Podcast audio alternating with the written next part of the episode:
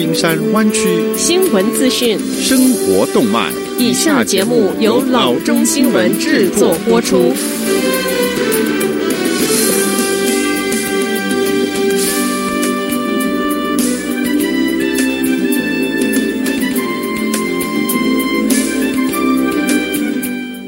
各位听众，大家好，欢迎来到老中广播电台的节目，我是君君。我们首先来关注今天的旧金山湾区地方消息。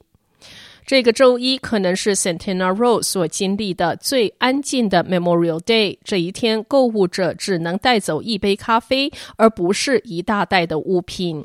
这个受欢迎的南湾购物中心的购物量大幅下降，部分原因是经济状况不好。但最主要的是因为疫情关闭，现在许多人只能选择橱窗逛街。m i l p e t e r s 居民 Heather Chu 说：“我认为有些人可能对商店没有开感到失望，但是对我个人而言，我认为不开门是安全的。”对于那些因为在 Memorial Day 销售不佳而郁闷的 Vintage Wine Merchants 之类的零售商，现在购物者无法去商店购物，那是个坏消息。Vintage Wine Merchants 的 Harrison Fong 说：“人们不会为周末的 barbecue 备货。”他说：“我们做一点路边取货，也做很多送货的服务，通过联邦快递或者是地面服务发送很多的货品，这样我们保持有一点点的收入。” Centenna Road 商家表达的另一件事，他们需要该区的科技公司以及当前的电影院重新开张。当更多的人返回工作岗位之时，他们预计会看到更多的步行交通，而这将使 Centenna Road 生意上升。下次消息，联邦司法部五月二十二日宣布，University of San Francisco 已经同意支付两百五十万元来和解报假资料以获取 AmeriCorps 服务补助金的指控。联邦加州东区检察官办公室说，这一所私立的耶稣会大学拿了一百七十万元的补助，却用在给教师找住房，而这笔补助是应该用在 San Francisco 地区。高需求公立学校给在那些做志愿服务的学生当攻读金或者是生活津贴的。司法部表示，该计划的负责人伪造了二零一四年到二零一六年的一千五百张工作时间表，以获得由 Corporation for National and Community Service 所管理的奖学金。联邦检察官 McGregor 为大学与调查人员合作表示赞赏。这起案件也是因为吹哨者举报才揭发的。该校市场沟通副校长 Alan Ryder 在一份声明中说：“他们很高兴解决了延期四年之久的法律诉讼。”下则消息。DMV 继续在全州范围内恢复运行，更多的 DMV 办公室本周是恢复开放。DMV 表示，以下湾区的办事处将开放面对面的办公：Daily City 一五零零 Sullivan Avenue、Fairfield 一六零 Serrano Avenue、Fremont 四二八七 Central Avenue、Oakland 五零八八十五街 Coliseum、Pittsburgh 一三九九 Buchanan Road。Pleasanton 六三零零 West Las Positas Boulevard、San Mateo 四二五 North Amphlett Boulevard、Santa Clara 三六六五 Flora Vista Avenue。本月早些时候，湾区已经有五个 DMV 的办事处重新开放，他们是 Conquer 二零七零 Diamond Boulevard、Oakland 五三零零 Claremont Avenue、San Francisco 一三七七 Phil Street。San Jose 二二二二 Center Road Santa Rosa 二五七零 Corby Avenue。DMV 表示，除周三之外，周一到周五上午八点钟到下午五点钟办公；周三上午九点钟到下午的五点钟办公。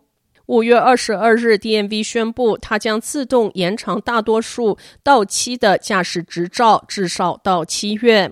对所有驾照六月或七月到期的七十岁以上的司机，自动延期一百二十天。更多完整的资讯可以上 DMV 官方网站。下次消息：San Francisco 警方周二说，Memorial Day 的上午，一名九十四岁的老翁在 Glen Park 街区遭袭击身亡。一名五十三岁的男子因涉嫌这一起死亡案件被拘留。周一上午八点十五分左右，警方出警处理 Elk Street 第一街区发生的一起袭击事件。赶到现场后，发现老人头部受伤。根据警方，老人被送往医院，但是，因为伤势过重而死亡，警方无限播报了嫌疑人的特征。随后，两名警员在 Diamond 以及 Bosworth 街附近发现一名后来被确认为 Peter Rocha 的男子，将他拘留。Rocha 因为涉嫌杀人、使用致命武器袭击和虐待老人而入狱。警方说他在袭击中使用了一根棍子。截至周二上午晚些时候，法医办公室尚未公布受害者的姓名。有任何本案的线索，可以拨打警察局匿名举报电话：四一五五七五四四四四。下子消息，根据 California Department of Alcoholic Beverage Control（ABC），加州一些酒吧、葡萄酒厂、蒸馏酒厂和啤酒厂可以在 COVID-19 新冠病毒疫情期间经营外卖酒。这些主营售酒和没有自己厨房的企业，现在可以销售装到密封容器中的外卖酒。前提是他们与食品供应企业合作，与餐食捆绑售酒。自三月中旬以来，ABC 已经放松了数项州售酒的条例，以支持全州约五万家受疫情影响的小型和大型的售酒企业。我们知道，企业在持续努力减缓 COVID-19 传播过程中遭受损失。ABC 部长 Jacob Apple Smith 周五在一份声明中说：“我们直接从这一些企业那儿听说，监管救济通知可以给他们提振，可以帮助更多的人重返工作的岗位。ABC 还允许售酒企业将足迹扩展到停车场和人行道等区域，以推动保持身体距离的做法。”允许免费送货和通过外卖窗口和滑出式的托盘完成售酒的交易。下则消息：一个著名的 iPhone 骇客团队最近发布了一个新的越狱工作，可以解锁每只 iPhone，甚至包括运行最新 iOS 十三点五系统的手机。只要 Apple 继续维持只准允许的 App 和自定义项目来进入 iPhone 的围墙花园安全政策，骇客们就会不断地尝试闯入这个他们俗称为“监狱”的系统内。这个行为就叫做越狱。骇客可以透过 iOS 中找到之前没有发现的漏洞，从而进入他们的越狱行动。这个 Uncover 团队发表的最新越狱行动，可以破解任何运行 iOS 11及更高版本的 iPhone，包括 Apple 五月底才发表的 iOS 13.5。目前，骇客用于越狱的漏洞详细讯息尚不清楚，但它不会永远存在。就像越狱者努力寻找出路一般，Apple 也会迅速地堵住那一个出路，来防止越狱。